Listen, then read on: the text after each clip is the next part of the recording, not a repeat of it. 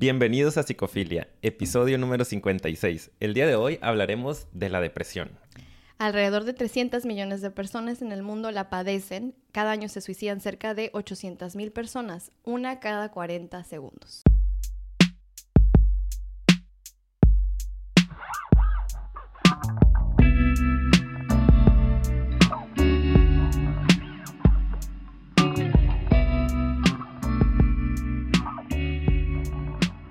Muy bien, excelente. Empecemos, amiga, un nuevo episodio, nuestro episodio número 56. Bienvenidos a toda la gente que nos escucha por ahí.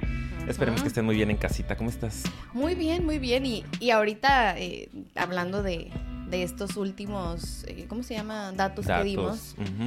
Creo que, digo, o sea, estoy muy bien, pero también resuena mucho, ¿no? Resuena mucho cuando te enteras, lees en las redes sociales o en cualquier plataforma a la que tengas acceso este tipo de números. Yo siento que es así como que de repente te mueve y dices, ok, ¿qué onda? ¿Qué está pasando con la sociedad? ¿En dónde estamos? ¿Por qué está pasando esto tan seguido? Entonces, al leer esto, creo que podemos em, fundamentar o, justificar el por qué creemos que ya es justo y necesario hablar de la depresión. En parte porque lo habíamos prometido mucho, habíamos estado en contacto con ustedes en las redes sociales, en Instagram, para que vayan y nos sigan, si no nos siguen.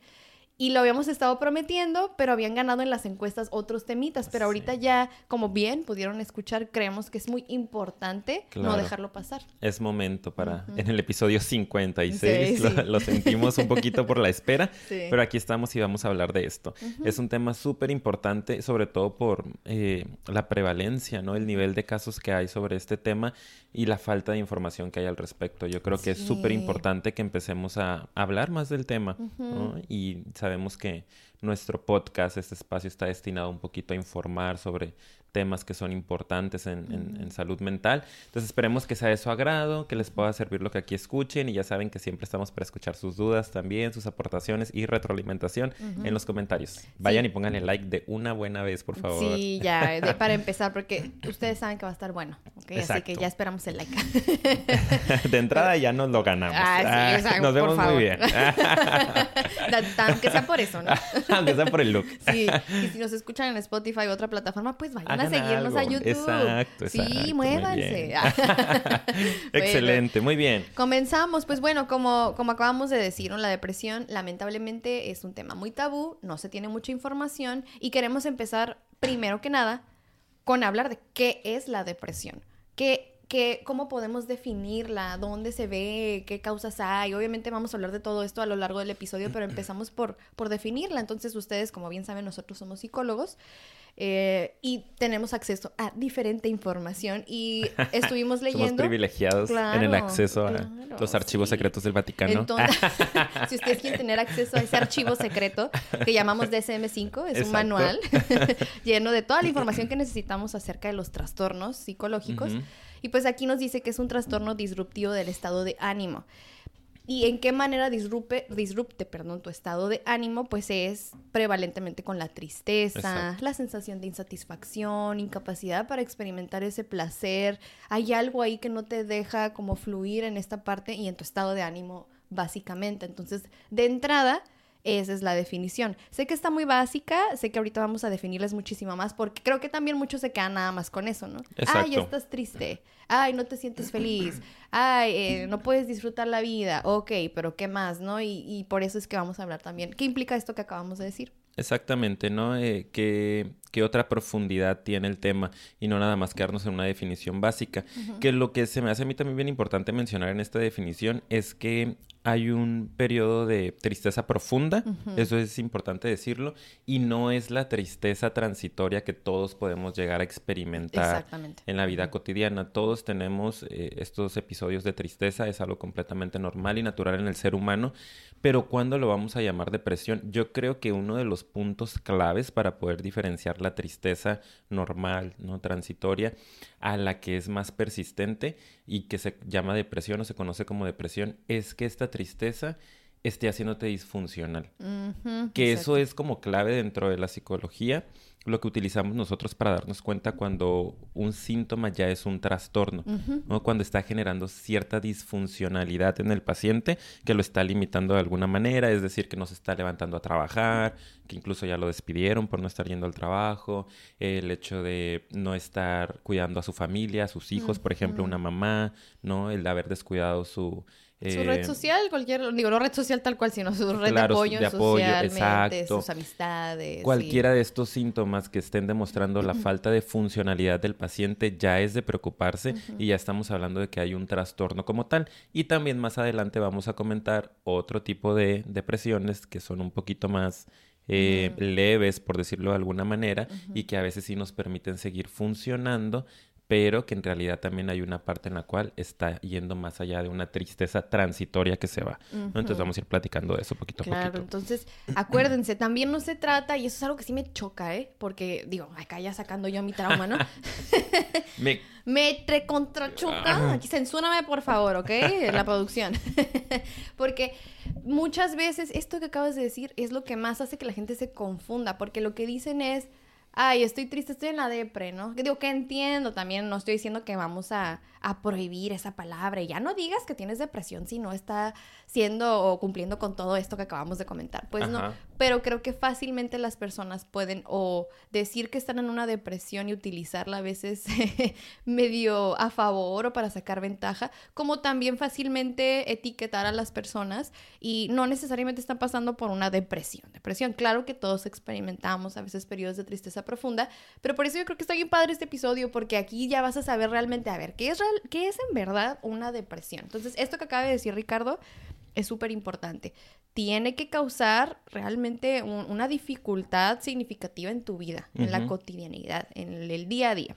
Y pues bueno, yo creo que también otra, otra de las razones por las que queremos hablar de este tema, pues es para que también comprendamos, y lo vamos a ir trabajando y platicando a lo largo del episodio, que a pesar de que no se puede salir fácilmente de una depresión, es completamente tratable y sí se puede salir. Eso es súper importante también. Eso es básico, porque luego yo creo que también eh, vemos a personas que sí están pasando por una depresión, por una depresión, y de pronto las vemos en un estado ya tan fatídico que dices, no, pues es que nunca va a salir de ahí. O mismas personas que están sintiendo este tipo de síntomas de los que vamos a platicar, se, puede vivir muy trágico y puede parecer como que nunca voy a poder encontrar las fuerzas suficientes para salir de esto.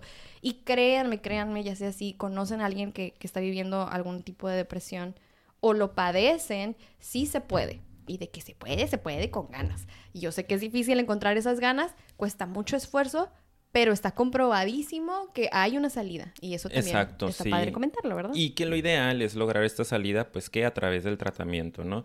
Sabemos que existe tratamiento mm, farmacológico que debe de ser exclusivamente recetado por un psiquiatra. Esto es súper, súper importante a nuestros queridos escuchas. Acuérdense que la persona experta, el médico experto en tratamiento de salud mental, de trastornos, eh, mentales es el médico psiquiatra. Es un médico que estudió la licenciatura en medicina y que aparte hizo una especialidad en psiquiatría. Entonces, porque a mí me ha tocado que a mucha gente le están recetando floxetina, clonazepam o cualquier otro tipo de ansiolítico o antidepresivo y de repente cuando les pregunto quién se lo recetó, se lo recetó un médico general ¿no? A veces en las mismas farmacias, que ahorita es la consulta como tan accesible, o a veces en alguna institución de gobierno, ¿no? En un IMSS acá en México, en un ISTE, y les están recetando los médicos generales antidepresivos. Y me quedo como que, ok, era algo que quería comentar, que desde que supimos que íbamos a hablar de depresión, es hay que ir con el especialista, ¿no? Hay que ir con la persona que de verdad va a poder evaluar qué es lo que necesita nuestro cuerpo, nos va a poder dar un seguimiento puntual y entonces nos va a poder, poder ir modificando el tratamiento si no nos está cayendo bien o si no está generando eh, alguna solución, ¿no? Eso por un lado, y tenemos otro tratamiento que es en el que nosotros creemos más y nos basamos más y que a veces tratamos de no llegar a la psiquiatría, no porque tengamos algún problema con la psiquiatría, sino porque pues confiamos y trabajamos en esto. Es la psicoterapia. Sí. Entonces es tratar de entender a nuestra depresión desde un asunto más profundo, que es la psicología, y tratar de ir generando cambios poco a poco. Sí. Y así como hay tantos casos de depresión en los datos que dio Paulina ahorita al iniciar el episodio, pues también hay muchos casos en los que se ha logrado salir adelante, ¿no? Es súper importante decirlo, sí hay esperanza. Claro que la hay. Y eh, nada más para agregar algo a lo que acabas de comentar, si ustedes son o cualquiera que nos esté escuchando, estas personas que también medio le, le, huyen o le temen, porque tú estás hablando de casos de personas que hasta van y dame lo que sea, pero que se me quite y que no están pensando en qué otras herramientas puedo obtener para salir de esto. Pero hay gente que lo está padeciendo y se rehúsa a ir al psiquiatra. Y de hecho tienen un pánico, un pavor pues, de que me voy a ser dependiente, me voy a ser adicto.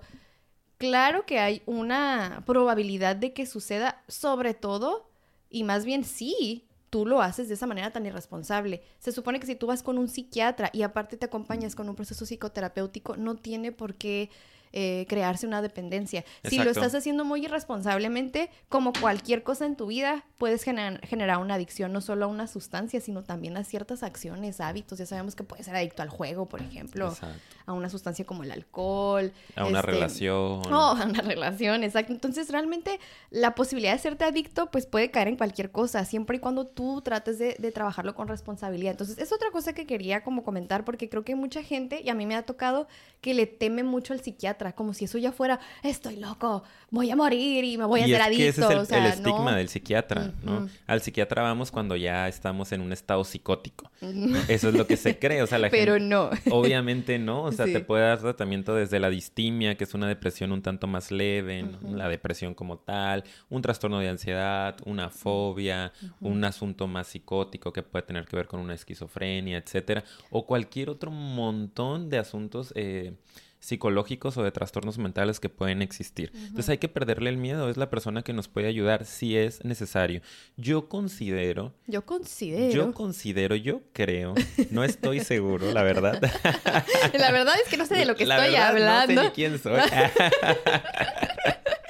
Pero bueno, ya que Pero bueno, considero que eh, es importante acudir primero a psicoterapia no te digo, no sé, y realmente no sé, porque habrá quien a lo mejor un médico psiquiatra puede estarnos escuchando y va a decir, pues no, primero que se venga a la consulta médica y ya luego de aquí lo canalizamos.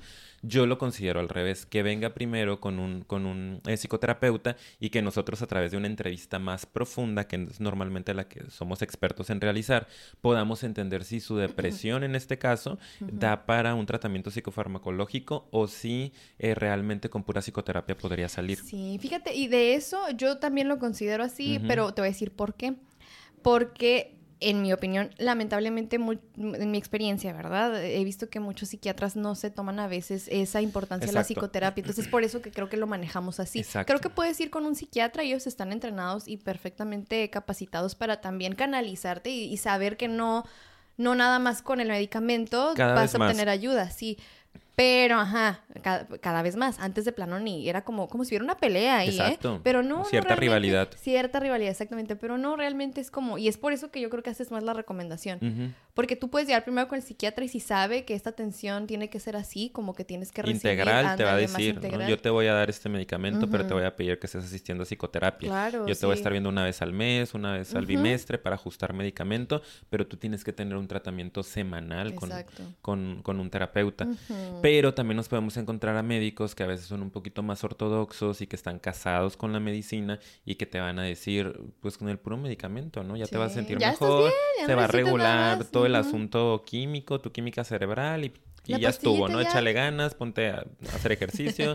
y la realidad es que sí, a mí me han llegado pacientes que vienen de, de, psiquiatras así, pero también me han llegado pacientes cada vez más que han venido de psiquiatras que les han recomendado el tratamiento terapéutico y eso me encanta. Y también hay psicólogos que podemos estar casados con la psicoterapia y que decimos pura psicoterapia. No necesitas, medicamentos. Para que no le metas nada a tu cuerpo y tampoco creo que sea adecuado.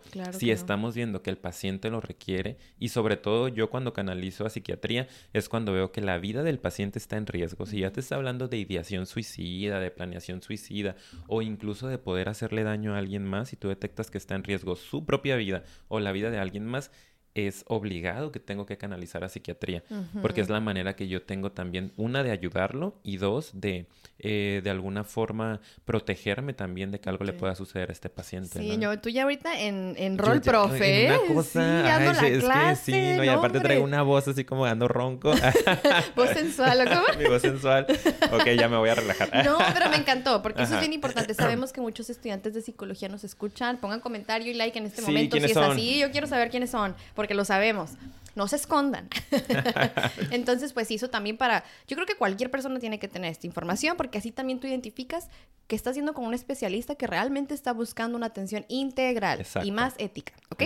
Bueno, entonces ya que tienen este dato, vamos a hablarles un poquito de las causas, que tiene mucha relación con lo que les acabamos de platicar. Entonces, hay dos tipos, ¿no? De ahí se derivan todo lo demás. De un lado tenemos estas causas biológicas, que ya están, son parte de tu cuerpo. Y del otro lado, perdón, tenemos las causas psicosociales, que de hecho, si se fijan, es por eso que lo, lo, recomendamos trabajar de manera integral, porque son las dos causas. Sí, o sea, una parte de tu cuerpo y la otra, pues, tus relaciones. Claro, ¿no? ¿Quién es el encargado de atender la parte biológica? El médico, el que sabe precisamente cómo actúa tu cómo se maneja tu cuerpo, la parte anatómica, ¿no? La cuestión este, de los neurotransmisores y cómo va el medicamento a hacer este, relación con esto. ¿Y quién es el experto en trabajar lo psicosocial? Pues aquí. Aquí su servidora, aquí a su servidor, les están apareciendo los números en por pantalla. Por favor, deposítenos directamente y usted se va a ver curado. no es cierto. No, no, es un chiste nada más. Para ir calentando. Este tema está muy serio. Ay, no me voy a reír porque me da más calor. Estamos aquí en el sauna. sí, ya sé. no podemos tener tanta actividad. No, no, no, en serio, en serio. Ok. Eh, perdón, entonces comienza con lo, con lo, biológico. Sí, no, yo no sé nada de lo biológico, yo no soy médico. no, pero traemos, yo no sé nada, pero traemos al, al, algún tipo de información muy básica que tuvimos eh, tiempo para, aparte de investigarle, pues nosotros también de manera muy básica, Un conocimiento en nuestra que formación lo tenemos, que sabemos que hay cosas que de hecho hay, hay personas que hasta tienen una tendencia genética, se han hecho estudios, no vamos a ahondar mucho en eso pero hay cambios dentro de tu cerebro, sobre todo con, ciertas hormonas, ¿no? Y sabemos sobre todo que también con estas que yo creo que ya las han escuchado, que es la serotonina, la dopamina, la noradrenalina. Cuando escuchen ese tipo de, términos, pues se habla de eso, de que estas tienen que ver mucho con la depresión. Y de hecho el medicamento está diseñado para atacar directamente eh, con, sea para, sustancias. Em, ayudarle a tu cerebro a que comience a producir alguno de estos neurotransmisores que no están ahí o bloquear la aparición de alguno que esté en exceso, ¿no? Y que nos pueda estar generando un desequilibrio a nivel químico cerebral. Eh, eh, eso es lo que puede suceder cuando hablemos de, causas biológicas. Hablamos de que pues pudiese ser un tanto hereditario de alguna manera. hay tendencias. Sí, hay, hay cierta tendencia, ¿no? A que pueda haber por ahí eh, herencia de por medio. Y el hecho de que hay un componente que sí tiene que ver con la química cerebral incluso aunque el origen sea psicológico, que eso ya es algo más profundo y tripiado a lo mejor, pero, pero, o sea, el hecho de que tú traigas una depresión más a nivel psicológico por algún trauma, por algo que te haya sucedido, puede generar esta desregulación en lo interno, ¿no? En tu química cerebral, en los neurotransmisores que estás produciendo, ¿no? Un cambio hormonal muy fuerte como puede ser el síndrome premenstrual, como puede ser un parto, claro, que eso es muy interesante, ¿no? Porque hay, por ejemplo, depresión postparto, eh, hay ahorita ya se acaba de incluir en el DSM-5, eh, es que este DSM se va actualizando cada cierto tiempo, se hace una junta de psiquiatras, este, investigadores, psicólogos, y van este, modificando este libro que es el Manual Estadístico de las Enfermedades Mentales, y en la última revisión se agregó, es que, ay, no me sale lo, lo teacher, perdón, este, se agregó el, el, síndrome premenstrual, la verdad ni me acuerdo cómo se llama el, trastorno como tal, pero dentro de los trastornos depresivos hay uno. Qué interesante. Exacto, ¿no? Que ya está, o sea, ya incluso pueden medicar a las mujeres cuando estén alrededor de su mm. periodo si están teniendo sintomatología depresiva muy fuerte. Claro. Entonces ahí nos damos cuenta que lo hormonal sí tiene mucho que ver con tu estado de ánimo. Y qué padre que, que lo puedas relacionar de esa manera. A veces ya traes tendencia genética y muchas veces es al revés. Algo que experimentaste puede detonar y te desregula. Y sí es algo ya físico y necesitas ayuda. Yo, ¿qué es lo que quiero comentar de esto? Para ahorita ya pasar a la parte de los síntomas, es que está muy interesante, así que ahorita, ahorita lo vamos a platicar. La gente está contenta, todos están ahí, ¿verdad? Sí, siguen ahí. Hola. Hola, sí, ¿no? ¿Ya nos vamos? Pero de esto lo que quería comentar es qué importante es que lo sepamos todos, porque muchas veces escuchamos, ¿no? Que es como que minimizas, ¿no? Que la persona está pasando por una etapa y que está triste, es como, ay, por favor, Échale ganas nomás. Ya se, se trata de echarle ganas, Contrólate, sí, anímate. Exacto, el échale ganas sobre todo es, bien típico, como que tienes que hacer un esfuerzo, pero hay que entender, están incapacitados biológicamente muchas veces. Hay un nivel en el que ya no hay mucho que el paciente pueda hacer. Entonces, es una enfermedad. Exactamente. Suena feo decirlo así, bueno, por el prejuicio que tenemos y el estigma, pero es una enfermedad mental. Sí. Y que eso no quiere decir que estás loco, que es otra cosa. Exacto. Vayan a ver nuestro episodio de prejuicios de las enfermedades mentales, que no sé por qué tiene tan pocos views. Cuando debería tener un chorro, por favor. Exacto. Porque ahí es donde hablamos un poquito de esto. Porque la gente le oye. la gente es como prejuicio y salud mental. no, no yo quiero seguir con mi prejuicio. A mí no me lo quiten. no, yo no estoy loca. Yo no tengo por qué ver ese, ese episodio. que lo vean los locos. Ándale. No, pero pues la verdad. Vayan a verlo ahorita. Quiero ver que suben los views de ese por favor. En cuanto suban. Ya no vengo. ya no grabo. Pero, ay, ¿qué iba a decir? Se me olvidó. Ibas a decir, amiga, que a veces pensamos que estamos locos cuando hablamos de una enfermedad mental. Claro, solo porque dices enfermedad mental, locura. Y lo asocias con eso. No, y estamos hablando de que eh, cuando nos referimos a que es una enfermedad mental, es que hay algo que va más allá de tu control. Sí. ¿no? Sino que puede tener que ver con lo interno, con lo biológico, o puede tener que ver con un asunto psicosocial. Y tienes que, o es bueno que recibas ayuda. No porque algo se te saca de control, eres débil. Otra cosa que me encantaría ahorita comentar, porque siento que eso le sucede mucho a la gente depresiva, que también luego al rato sienten así como un pesar ya los de a su alrededor, ¿no? Como los ven como débiles. Es que no se controla, no se puede animar. sí, pobrecito. Y es como, no, oye, si tú también no, tuvieras algún impedimento físico, pues claro que dirías, bueno, o sea, sí está difícil. No es imposible, repetimos, pero tenemos que entender que se necesita apoyo. Simplemente eso. Sí, estoy pensando como en alguien que tiene, digo, no sé, cualquier enfermedad física que se les venga a la mente, ¿no? Este, un cáncer, por ejemplo. ¿O gripa?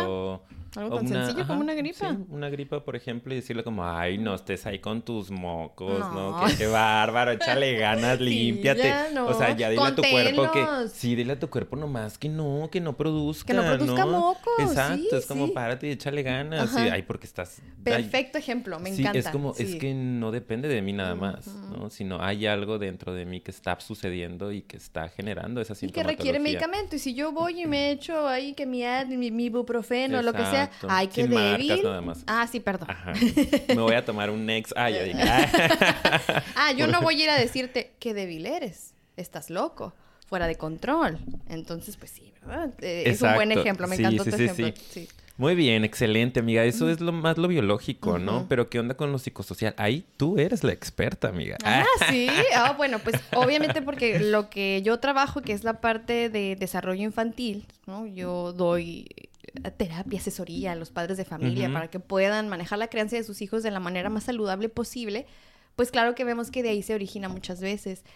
digo, no siempre, ¿eh? pero cuando hablamos ya de personalidad y cómo se va forjando y qué rasgos vas a, vas a tener, pues claro que podemos ver que experiencias vividas en la infancia, maneras en las que te relacionaste con tus padres, también otras experiencias vividas en la escuela, lamentablemente, ¿no? Gente, por ejemplo, que, que sufre mucho acoso en la escuela, o acoso sexual, o acoso de cualquier tipo. El bullying. Sí. Entonces, ese tipo de experiencias en la infancia pueden llegar a marcar y si no se trabajan, ya crean también una tendencia o ciertos rasgos que sí, que si se detonan con alguna situación, puede generar una depresión. O también una pérdida, ¿no? Que eso también es una causa un duelo muy, no resuelto. Un duelo muy, muy común. Ya en la adultez, que no necesariamente te pasó algo en tu infancia, pero, y repito, si también de por sí traías tendencias y de repente se genera esta pérdida, ahí puede que se detone de una manera más fácil. Entonces, pues sí, eh, eso por ponerles algunos ejemplos. Exactamente, y el punto es ilustrar que también hay cuestiones que van que no están ligadas directamente con lo orgánico, con lo interno, con la producción de ciertos neurotransmisores que pueden llegar a generar la depresión y que tienen más que ver con cosas que están pasando a tu alrededor o cosas que sucedieron o simple y sencillamente la parte mental, ¿no? La parte cognitiva, la interpretación que tú haces de ciertos eventos o de ciertas situaciones. Por ejemplo, les comentaba, ¿no? Un duelo no resuelto, el hecho de una pérdida muy importante que hayas tenido eh, en la infancia o en alguna etapa importante de tu vida que te haya generado mucho dolor y que no hayas podido soltar. Se dice que los depresivos están un poco más anclados al pasado, ¿no? Se dice. A diferencia de los ansiosos, que era lo que comentábamos que también estamos por más en el futuro. Ajá, y que estamos persiguiendo algo, ¿no? Y la parte depresiva está un poco más anclada al, por qué, ¿no? Sucedieron las cosas, al estar dando dándole vueltas a, ciertos episodios, al no poder superar ciertos eventos traumáticos por ahí o ciertas pérdidas. Sí, y pérdida de cualquier tipo, ¿eh? Porque a veces eh, decimos pérdida, duelo, ay, muerte de un familiar. O muerte de un ser querido, ¿no? A veces es desde una etapa muy temprana como el divorcio de los padres, ¿no? Eso puede ser un duelo, es una pérdida, pérdida de a veces lamentablemente uno de tus padres porque dejas de frecuentarlos. No debería ser así, ¿verdad? Pero pues lo es. Creo que también, por eh, ejemplo, Sí. No, no, continúa. si ya me interrumpiste, ¿Perdón? se me fue el hilo, lo siento, yo también. Se cancela la grabación, yo así no puedo. bueno, yo sigo, no se preocupe, traigo todo preparado. no la necesitamos. no, pero No, pues ya se me olvidó. Espera. Ya, ya, ya. Eh, el hecho de que esta parte que decías, ¿no? Que se me hace muy interesante, de que cuando hablamos de duelo siempre pensamos en la muerte de alguien y no necesariamente hay muchos tipos de duelo. Y también se me vino a la mente y no quería que, se fuera a otro lado de la conversación. Por ejemplo, la ausencia afectiva o física, física o afectiva de un padre. A mí se me hace que eso es bien interesante. Padre o madre. Ajá, y yo en, lo que, en lo poco que he visto, porque la verdad no trabajo tanto con depresión por cosas de la vida, no llegan tanto a la consulta. Trabajo con muchos ansiosos. Saludos a todos mis pacientes, los amo. los saludo a otro ansioso. eh, y en la parte depresiva me doy cuenta que suele haber una, una ausencia, ¿no? Puede ser física, o sea, que realmente no estuvo papá, no estuvo mamá. No es ley y no es que si no tuviste a tu papá presente o a tu mamá ya tienes depresión. No, pero me llega, eh, he llegado a, notar eso, ¿no? o el hecho de que no, es, no, esté presente afectivamente, que sí vivían juntos, pero que no estuviese presente genera, si no lo sabes tramitar, no lo entiendes, no lo interpretas bien, una sensación de duelo, de pérdida, de, de, estar buscando algo, ¿no? Sí, también abandono y rechazo son otras situaciones psicosociales que pueden detonar si sufriste algún tipo de abandono también por padre o madre, ah, que la fregada, ¿verdad? Sí, por eso piensen si van a tener hijos. Exacto, vayan a nuestro Facebook, tenemos Facebook Psicofilia Podcast y publicamos hace unos días un, un escrito, ¿no? En donde hablamos de esto, del que tener, el tener un hijo no es un tener un gatito, no es un juego. O sea, es una personita que necesita de un montón de cosas para desarrollar sus potencialidades. Entonces, si no estamos preparados para poder dar esto, no hay que tener hijos. Por más feo que parezca y por más frío que suene, es una realidad. Hay que conectarnos mucho con nosotros para poder conectarnos con los otros y tratar de hacer lo mejor que podamos. Claro, y que ojo, con preparados no quiere decir que hay en algún momento vamos a ser perfectos. No, pero simplemente con esta apertura y disposición al compromiso que implica. Y la atender al otro. Exacto. Exacto. Se acabó. Nos vemos. Nosotros y nuestra tendencia a querer terminar el querer salir corriendo en ansiedad, ya que se acabe, ya que se acabe. Sí. ¿Les está gustando? Díganos, pónganle like. Ándale, por favor. Muy bien, excelente. Entonces ya más o menos los ilustramos un poquito ahí con causas biológicas o psicosociales. psicosociales Dos partecitas eh, dos esferas del ser humano súper importantes las dos, 50-50, sí. Sí, muy, estaría padre luego abordar nada más a lo mejor las causas psicosociales, hablar de todo lo que pudiste haber vivido en tu infancia, en tu adolescencia, que pueda detonar en, depresión. Está súper interesante. Y hablar de este, este debate que se hace mucho dentro de la psicología, ¿no? Como que, que, tiene más fuerza, lo, biológico, lo psicosocial, el ambiente, la herencia. Claro. es un debate padre. Pues si se quedan así como que con hambre de más, entiéndanos, está tan amplio este tema que en verdad necesitamos varios episodios. Y si quieren, como siempre, como fregamos, ¿verdad? A los comentarios, a los comentarios para saber si, si quieren que sigamos con este tema más amplio. Y bueno, ahora sí vámonos con algunas señales, síntomas. Nosotros lo dividimos en dos partes, porque de hecho creo que así es como se viven. Hay síntomas que son muy visibles o habituales y que la gente luego, luego conecta y reconoce como, ah, es depresión. Sí. Y hay otros que son invisibles que a lo mejor no vas a poder verlos hasta convivir demasiado con una persona, incluso conviviendo con ella, puede llegar a ser como, ay, pues X, ¿no? O simplemente otras cosas también puede que, otros trastornos, otras situaciones puede, puede parecerse el síntoma, ¿no? Ah, pues no sé, ahorita vamos a platicar, no me voy a adelantar. Ándale, pero son síntomas invisibles y esos son pues los más preocupantes, los más importantes, así que quédense a escucharlos porque sí vale la pena que, le demos un, ojo a esa parte. Y bueno, ¿cuáles son los síntomas habituales, amigo? Ok, tenemos por aquí... ¿Qué tenemos por aquí? DJ, rápidamente. le venimos manejando. Lo que viene siendo... la tristeza. Ay, no, no hay seriedad. Ya sé. Es un tema importante, Pero es que por lo mismo, miren... Yo creo. Me encanta, me encanta. Claro, a ver, no te amiga. Ah, no, espérame. Es una broma. Es que lo que sucede es que creo que es bien, incluso para nosotros, fíjate, e, es un tema tan delicado y es tabú que dices, bueno, hay que relajarnos tantito porque también darle tanta seriedad hace que precisamente por eso la gente luego diga, ay, no, por favor, ya me deprimió. Exactamente. Entonces, pues no queremos eso, pero sí, le venimos manejando que... Ok, y uno de los primeros es el, la tristeza patológica, ¿no? Que era parte de lo que les estábamos comentando también por allá al principio del episodio.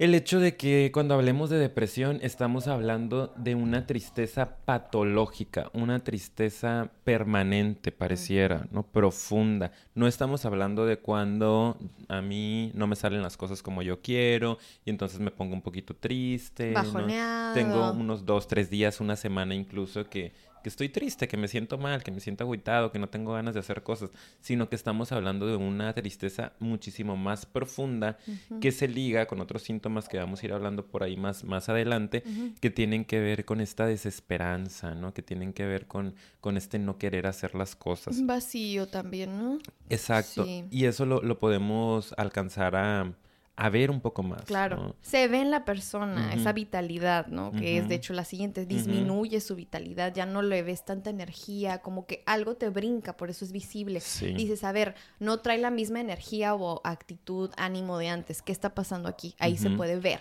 ¿no? claro, ¿no? Y, y, se liga con el siguiente también, que es un cansancio exagerado. O sea, como la persona no tiene vitalidad, no tiene energía, está muy triste, eh, su cuerpo está agotado, su mente está agotada, porque son personas que también tienen algún tipo de mecanismo ansiosos, que su mente está muy clavada, muy enganchada. Eso es bien importante. A veces puedes llevar los dos, ¿eh? Ansiedad y depresión, sí.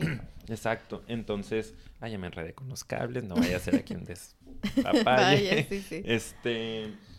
Sí, entonces eso es importante, ¿no? La persona también se, se cansa y tiende a desconectarse un poquito de la realidad. No en el asunto este, psicótico, psicótico sino se aísla, ¿no? Es a lo que me refiero. Como está muy cansada, está muy agotada de la vida, normalmente es una persona que va a dormir mucho, que se liga también con lo siguiente, a lo mejor no va a querer comer.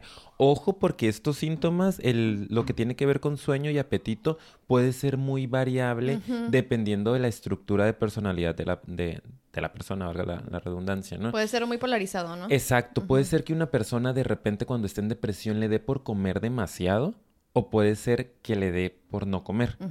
Y en el sueño lo mismo, hay personas que refieren insomnio, no poder dormir de tanto que está su mente activa y hay personas que duermen demasiado. Claro. ¿no? Que hay un exceso de sueño, que pueden estar todo el día metidos en la cama y, no los vas a sacar de ahí. Pero imagínate, eh, quiero que aquí empaticemos un poquito todas las personas que a lo mejor dicen, bueno, yo, yo no puedo relacionarme con esto que me están diciendo.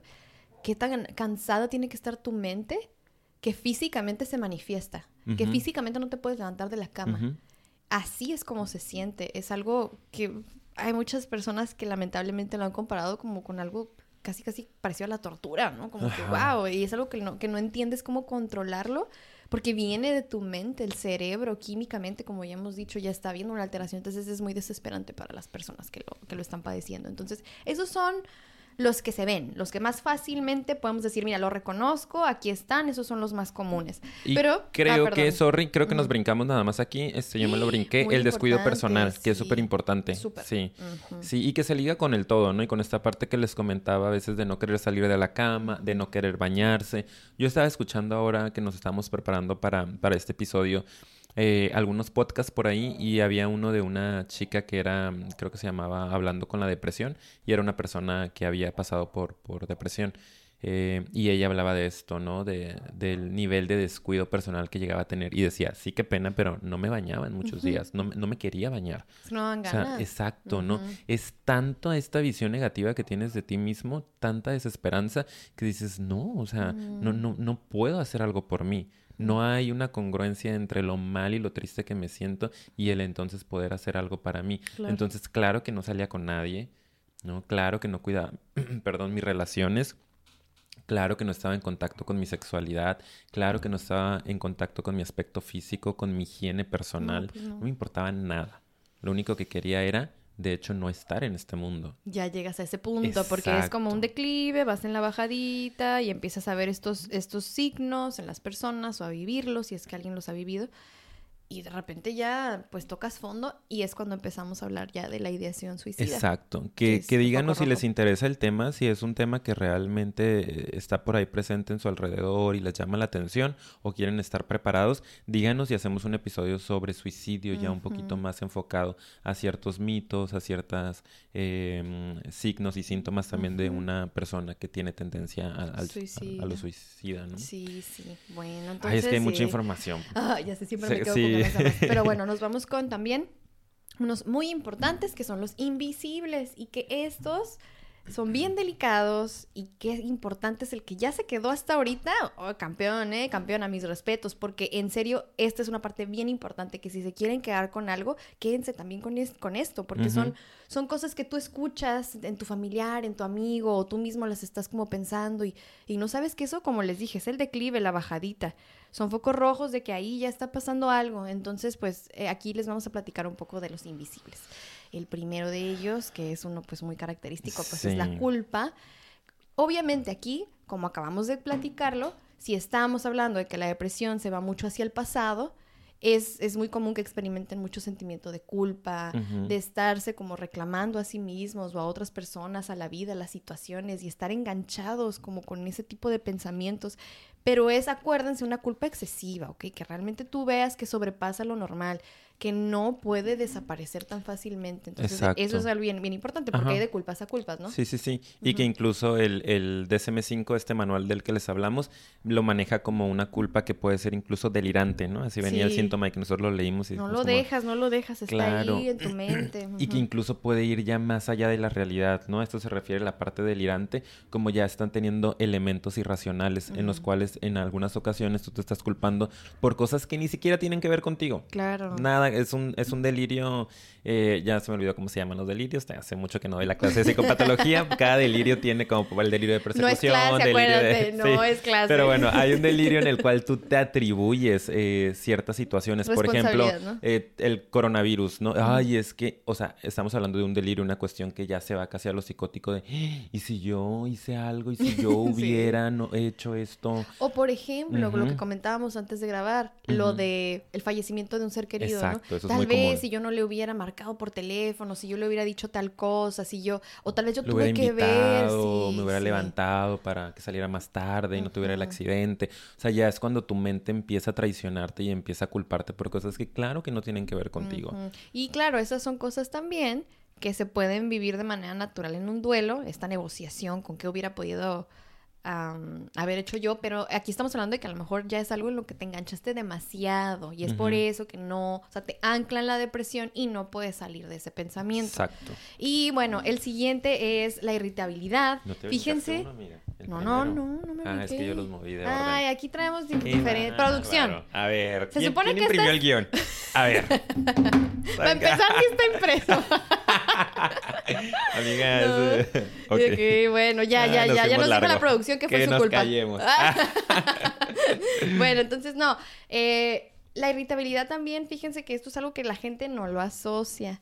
A veces dices, oye, ¿por qué anda tan sensible, tan irritable, tan intolerante? Personas que a lo mejor hasta pueden pasar como a medio amargadas, todo les molesta, una visión muy pesimista de la realidad y también, les repetimos, que ya está impidiendo que funcione de una manera adecuada ya todo así como que no, no me la toques con el pétalo de una rosa, no me lo toques con la hojita aquí porque algo va a pasar. la florecita. Sí, y sí, lamentablemente, pero en ese grado ya está.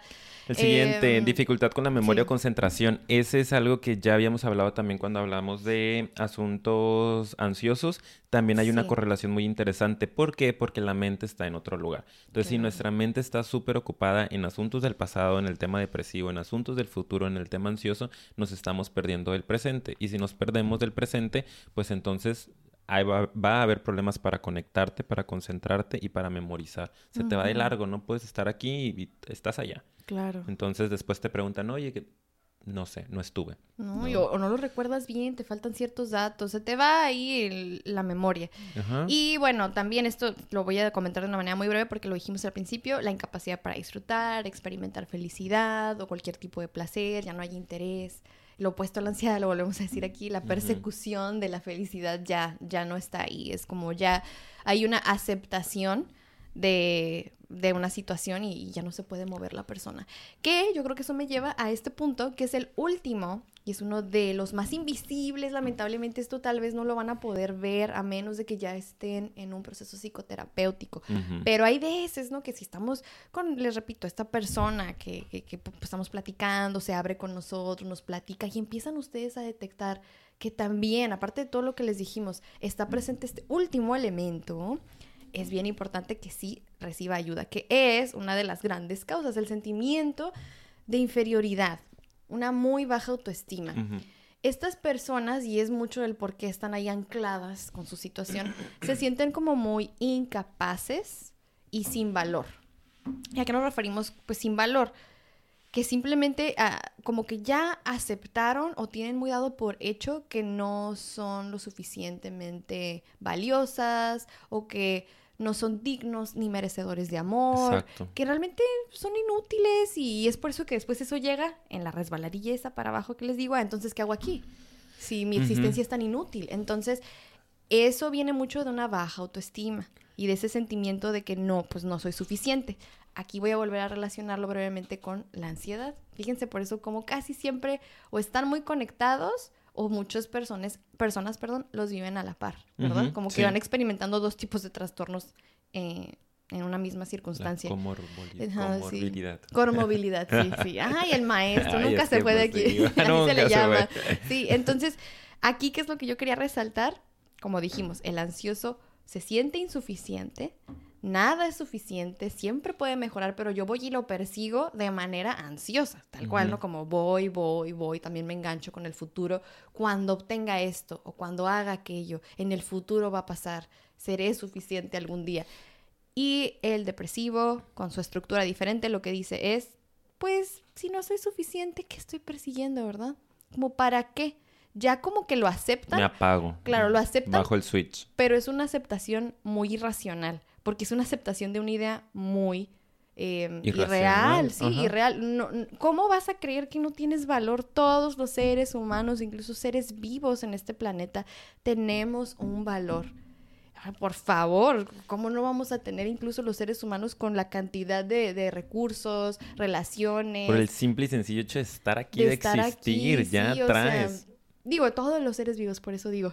Pero pues esto es bien importante porque fíjense a qué nivel puede llegar a aceptar una persona que su existencia no tiene ningún valor. Y esto es súper importante que ustedes lo sepan. Uno, por si están conviviendo con una persona que está en estado depresivo, que sepan el nivel de profundidad de sus síntomas, la profundidad de lo poco útiles que se pueden sentir en, este mundo. Y si ustedes están... Em, pasando por un episodio depresivo, que sepan que esta es una visión sesgada de ustedes mismos, que no es real. Exacto. O sea, esto está sesgado por tu estado de depresivo pero puede cambiar. Claro. Entonces es algo muy interesante que realmente escúchenlo y sepanlo. A lo mejor ahorita me siento así, ahorita yo me percibo así, pareciera ser la realidad, pero está sesgado. Claro. No, no, no es la realidad. Voy a dar un ejemplo súper millennial, la verdad. Súper así como que es como los filtros de, filtros de Instagram.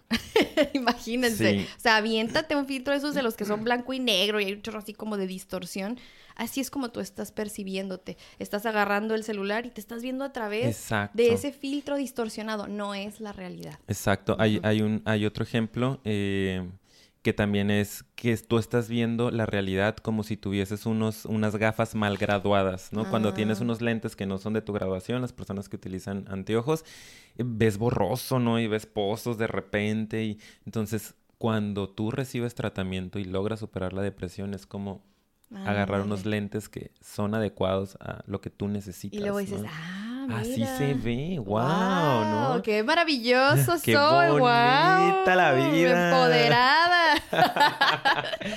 sí, sí, sí, así es. Y también yo he escuchado en varios pacientes que han estado en depresión que pierde color la vida. Realmente a nivel em, también neuroquímico, ah, sí, eh, biológico, eh, realmente ven la realidad gris.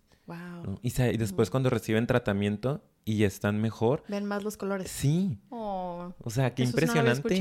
qué impresionante, ¿no? Sí, sí, qué bonito. Sí. Pues bueno. Digo, ay, es que hay tanta información. Quería hablarlo de la triada y muchas cosas, pero creo que ya nos excedimos, señor productor. ¿Cómo Díganos, vamos? por favor, cómo vamos. Excelente. Bueno, ah, bueno, que aquí nos quedemos toda la noche, que no hay bronca.